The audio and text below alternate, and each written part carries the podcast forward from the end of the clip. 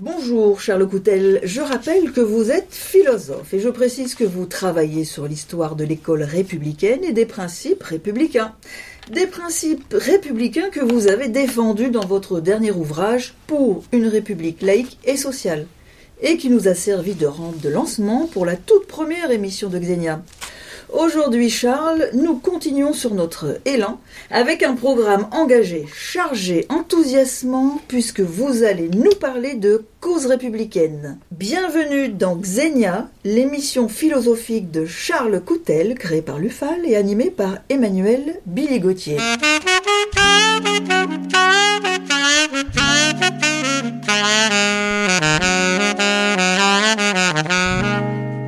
Alors Charles, d'emblée, vous parlez non pas d'engagement républicain ou de défendre les principes républicains, mais de cause républicaine.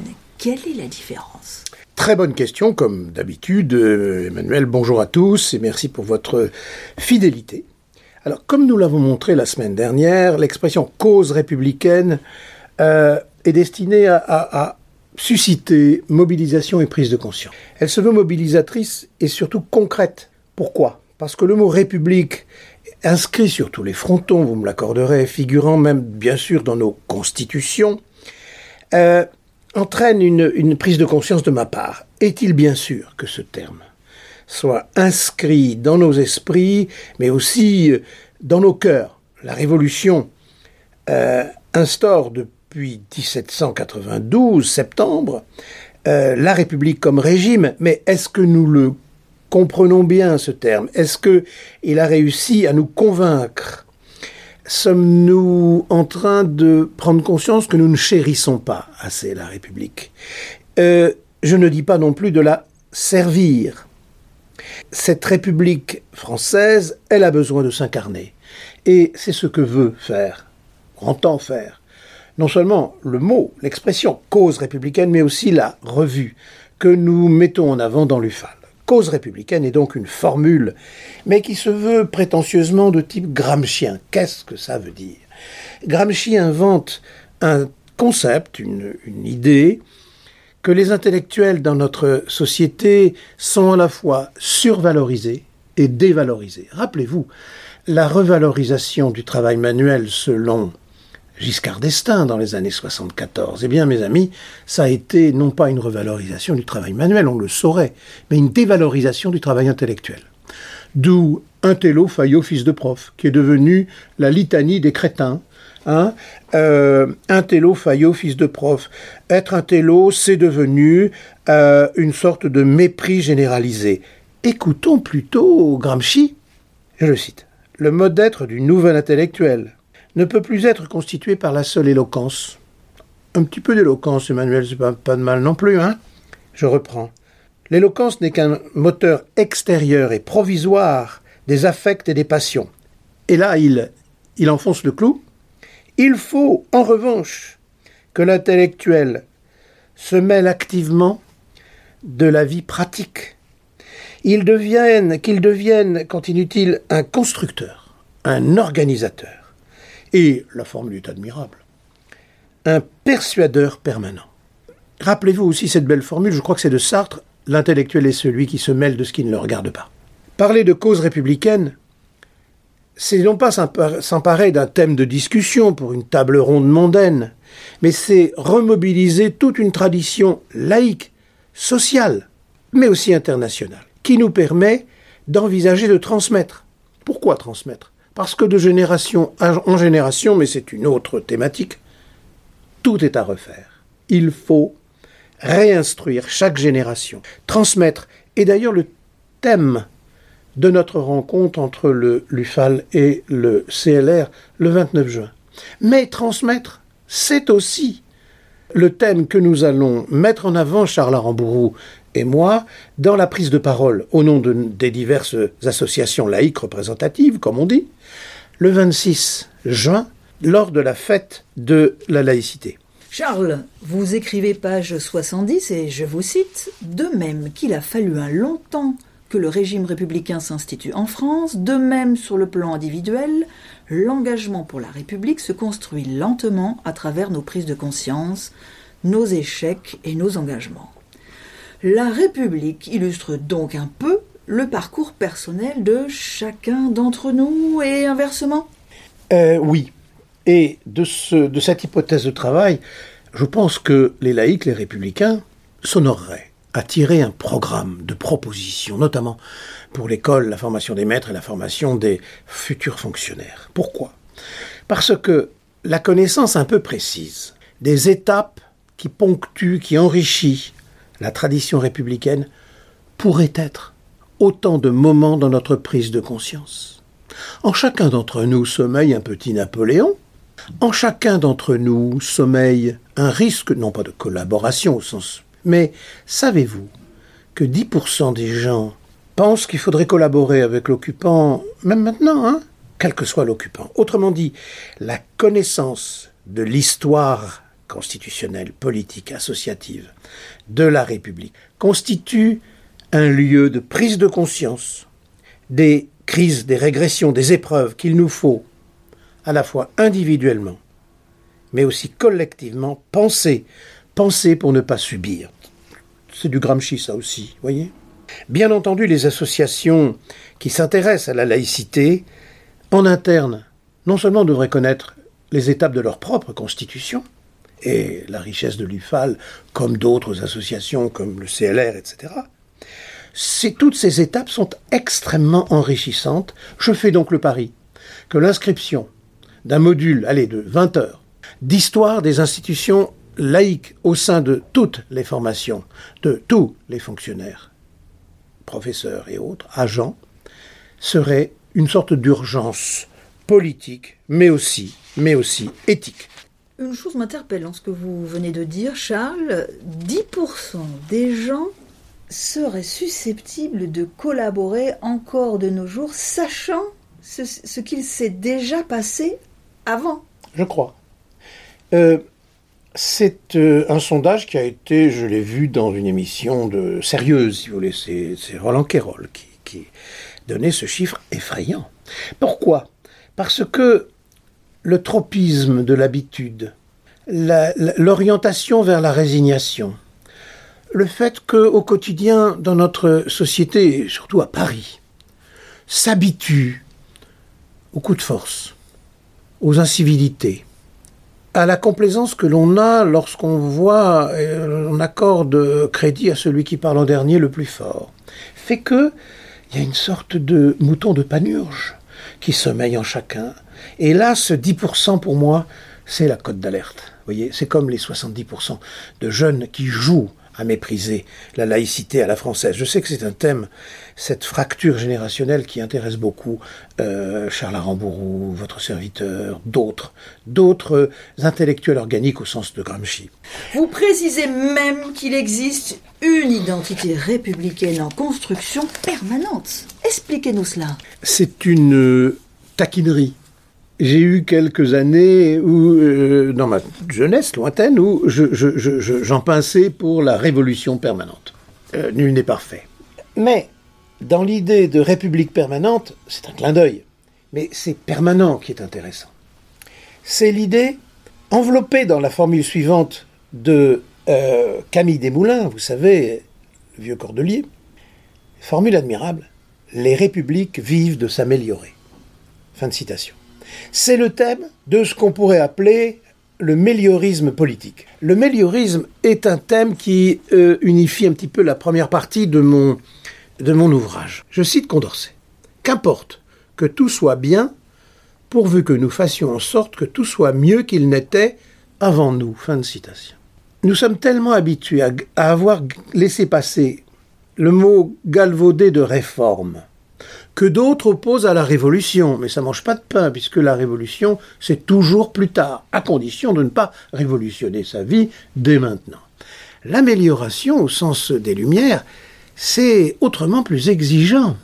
Et mon idée, c'est que cause républicaine nous force, mais nous invite plutôt, à prendre au sérieux que c'est devenir de plus en plus républicain au quotidien qui est la grosse affaire, et non pas le différer dans l'avenir, ou bien croire certains le font par rapport à la Troisième République, qu'il existerait un âge d'or que nous n'aurions qu'à dupliquer, qu'à répéter à l'identique. Ce sont deux erreurs, l'erreur utopiste et l'erreur nostalgique. Je pense que l'idée de république permanente est autrement plus exigeant. Mais pour cela, il faut modestement produire des textes. Les publier, si possible, ne pas les republier à l'infini, mais redire, revenir sur le métier, et en tout cas ne pas se reposer sur ses lauriers. La formule de Condorcet qui, vient de m'arriver là un petit peu à l'esprit, c'est, je le cite, même sous la constitution la plus libre, un peuple ignorant est esclave. Nous faisons signe vers nos prochaines émissions avec l'école, mais un républicain pense organiquement le lien entre République et école, école et République. Et puis ceux qui veulent rentrer un petit peu dans le détail, au milieu, la formation des maîtres, presque totalement négligée aujourd'hui. Donc oui, dans les chapitres 2 et 3, s'appuyant notamment sur la théorie condorcétienne de l'école et de la République, j'insiste sur cette idée que la République est un effort continu. C'est une idée très simple, véhiculée par, euh, répétée par la tradition républicaine, qui consiste à dire pas de république sans républicain. C'est une formule qui plaît à mon ami euh, Philippe Foussier. Voilà, on se l'a dit régulièrement.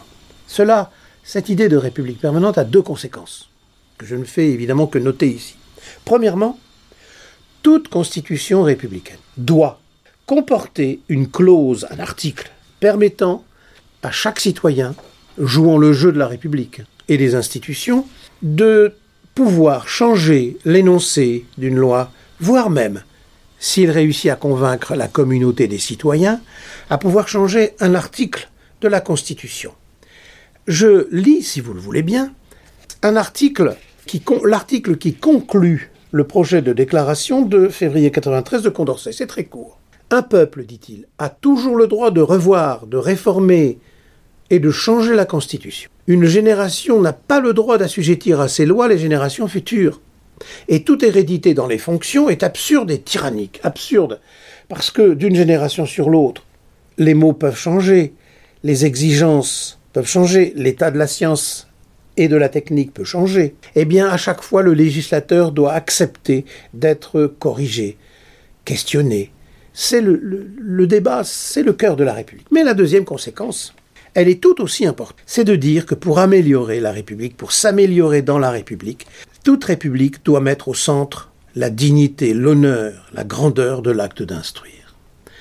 J'ai essayé de convaincre euh, le ministre en charge, lors d'une réunion publique, que de lui rappeler que nos amis italiens, en 44-45, ont immédiatement changé l'intitulé fasciste d'éducation nationale, je peux vous le faire en italien, ça ne présente pas d'intérêt ici. Pourquoi pas? Non, c'est plus cher. Euh, en instruction publique. Éducation nationale est un terme fasciste pour des raisons historiques de pesanteur et d'ignorance. Comment dire? Le Front populaire a laissé l'éducation nationale. En 89, en 81 puis 89, on aurait pu changer. Et on a failli le faire en 2017. Pourquoi? Parce qu'en disant instruire, instruction publique, on installe l'acte de transmettre dans une matrice laïque comme nous y reviendrons sans doute. Pourquoi? Parce que instruire implique de se soucier de la qualité des savoirs élémentaires que l'on transmet aux enfants. Pourquoi? Parce que les savoirs élémentaires, formule qui en vaut une autre, les savoirs élémentaires constituent l'alphabet de l'émancipation. Mais certains ne veulent pas que l'école émancipe. Ils ont décidé que l'école devait se contenter d'être une communauté éducative et les institutions scolaires devenir, c'est une formule que, je, que j'apprécie de mon ami euh, Pierre Hayat, devenir un chapelet de centre aéré. Écoutez ce que dit Condorcet dans le même rapport constitutionnel dont j'ai parlé, à l'article 22. Cette, ce projet, c'est la feuille de route des républicains. L'instruction élémentaire est le besoin de tous et la société le doit également à tous ses membres, à tous ses membres. Autrement dit, on y reviendra, l'obligation scolaire est au cœur. De même que, eh, je suis proche de la Belgique, euh, le vote devrait être obligatoire en France. nous n'aurions pas ce scandale de l'abstention. L'école républicaine doit instruire pour que justement les révisions constitutionnelles législatives soient des révisions éclairées et surtout que chacun puisse prendre du recul par rapport aux héritages familiaux, sociaux, économiques, pour, afin de devenir, je n'hésite pas à le dire, l'acteur l'artiste de sa propre vie. Charles, je reviens à Cause républicaine, qui est également une revue dont vous êtes le rédacteur en chef et qui a publié récemment, au mois de mai, son premier numéro. Racontez-moi un petit peu la genèse de cette formidable aventure, explicitez-moi un peu le, sommaire. Il existe un, véhicule de détection des ondes et des messages qui s'appelle la radiogoniométrie, qui consiste en croisant un certain nombre de message, de voir le lieu d'émergence de ce message. Alors c'est dangereux quand ce sont des, véhicules radiogoniométriques des nazis. Beaucoup d'agents se sont fait prendre. Ici, aucun danger. On ne peut que revenir d'une manière, euh, si vous voulez, intéressante, je ne sais pas, intéressée en tout cas, sur la genèse de cause républicaine. Je vous en ai indiqué la raison philosophique. Parler de cause républicaine, c'est appeler à la mobilisation, à l'argumentation. Causa, c'est une affaire que l'on doit plaider. Ce n'est pas un coup que l'on doit asséner. Cause républicaine a été une lente réflexion entre différents militants. Oui, cause républicaine comme revue, comme acte éditorial au sein de l'UFAL, mais mobilisant tous les laïcs, vient à point nommé pour nous redonner du courage et des raisons d'espérer. Pourquoi? Parce que trop de gens, constatant que les mots se vident, les inégalités risquent de croître, les inégalités hommes-femmes euh, euh, euh, surgissant et se renforçant, eh bien, le mot républicain, on l'a vu, s'est galvaudé. Avec l'idée de cause républicaine, on réarme un petit peu les esprits, d'où le rythme en trois temps de chaque numéro. Mais l'idée, c'est que par le biais des mots, par le biais de la réflexion, par le biais des lectures de textes, eh bien, peu à peu, on questionne son intérêt personnel au nom de l'intérêt général. C'est la logique d'une institution associative, d'après Tocqueville, s'intéresser aux petites affaires, mais y en a-t-il des petites, pour ensuite remonter vers les grandes affaires, qui concernent toute la nation. S'intéresser à la femme politique de la famille, mais des familles populaires qui vivent dans le dénuement, ou le quasi-dénuement. Eh bien, c'est dégager les conditions d'une politique de la famille qui va intéresser tous les milieux, quels que soient les revenus. Parce qu'un enfant, quand il naît, il naît dans la République, il ne naît pas d'abord dans un milieu privilégié ou pas. Rappelons que cause républicaine renvoie à l'égalité devant la loi, l'égalité, j'allais dire, devant l'égalité et devant la patrie, d'après Montesquieu. Haïr l'arbitraire, respecter les individus, réduire les inégalités, tel est le projet. Et qu'en est-il du sommaire, Charles? Oui, chaque numéro, ce sera euh, Cause républicaine Touch, UFAL Touch. Voilà, c'est pour fidéliser les, futurs lecteurs à différentes rubriques. Dans la première rubrique, nous allons oser la reconquête des mots. Pourquoi? Parce que le constat est désolant. Les républicains, peu ou prou, parlent comme les cléricaux. Le cléricalisme, c'est l'art d'imposer le point de vue d'un petit clergé, d'un petit groupe, à tous. Il y a du cléricalisme chez les technocrates. Il y a du cléricalisme dans les églises. Mais il peut y avoir du non-cléricalisme dans les églises. Voilà pourquoi la laïcité, on y viendra peut-être, ça n'est pas s'opposer aux religions. C'est s'opposer au cléricalisme. Donc, dans une première partie, que j'appelle reconquête des mots, mais reconquête des mots ne peut pas être séparée de la belle formule de Christian Gaudret, la reconquête république. Dans un deuxième temps, nous nous posons, et tout en gardant la préoccupation de la reconquête des mots, oui, cette première partie, j'y reviens, euh, c'est cristallisé, c'est justifié par la belle formule du, du, poète Francis Ponge. La meilleure façon de servir la République est de redonner force et tenue au langage. Force parce que les mots, quand ils sont refondés, ont de la force, et une tenue, ça veut dire que ça se tient, c'est clair. Alors que la pensée unique parle d'une manière extrêmement molle. Deuxième partie, toujours, dans une approche non dogmatique, pluraliste, pluridisciplinaire si on veut faire universitaire ou scolaire, mais c'est toujours l'idée, non pas d'aller jusqu'au bout, ça n'est jamais possible, mais épuiser, autant que faire se peut, un thème. Le premier thème, ça ne pouvait pas être autrement que réinstituer la République. Le second, euh, nous y travaillons ensemble, c'est qu'est-ce que l'ordre républicain Et le troisième, c'est aussi un thème essentiel, c'est pour l'école républicaine. Voilà le programme, cher Emmanuel. Est-ce que vous pourriez nous préciser la date de sortie de la prochaine revue Cause républicaine? Novembre. Novembre? Puisque c'est. Mais euh, je ne précise pas trop parce que je voudrais mettre, comme disent les jeunes, la pression sur les futurs contributeurs. Entendu, c'est bien noté. Message transmis Oui. aux contributeurs. Oui, dont certains euh, vont légèrement avoir un été euh, occupé. Studieux. Studieux, sûr. Nous, nous, sommes, nous serons ravis de lire ce, de découvrir et de décrypter et d'analyser ce cause républicaine numéro 2. Merci Charles Coutel pour cet éclairage philosophique et républicain à retrouver en podcast sur notre radio Laïcidad. Bien sûr, vous tapez Laïcidad puis Xenia. À la semaine prochaine, Charles, pour une émission spéciale laïcité. À bientôt.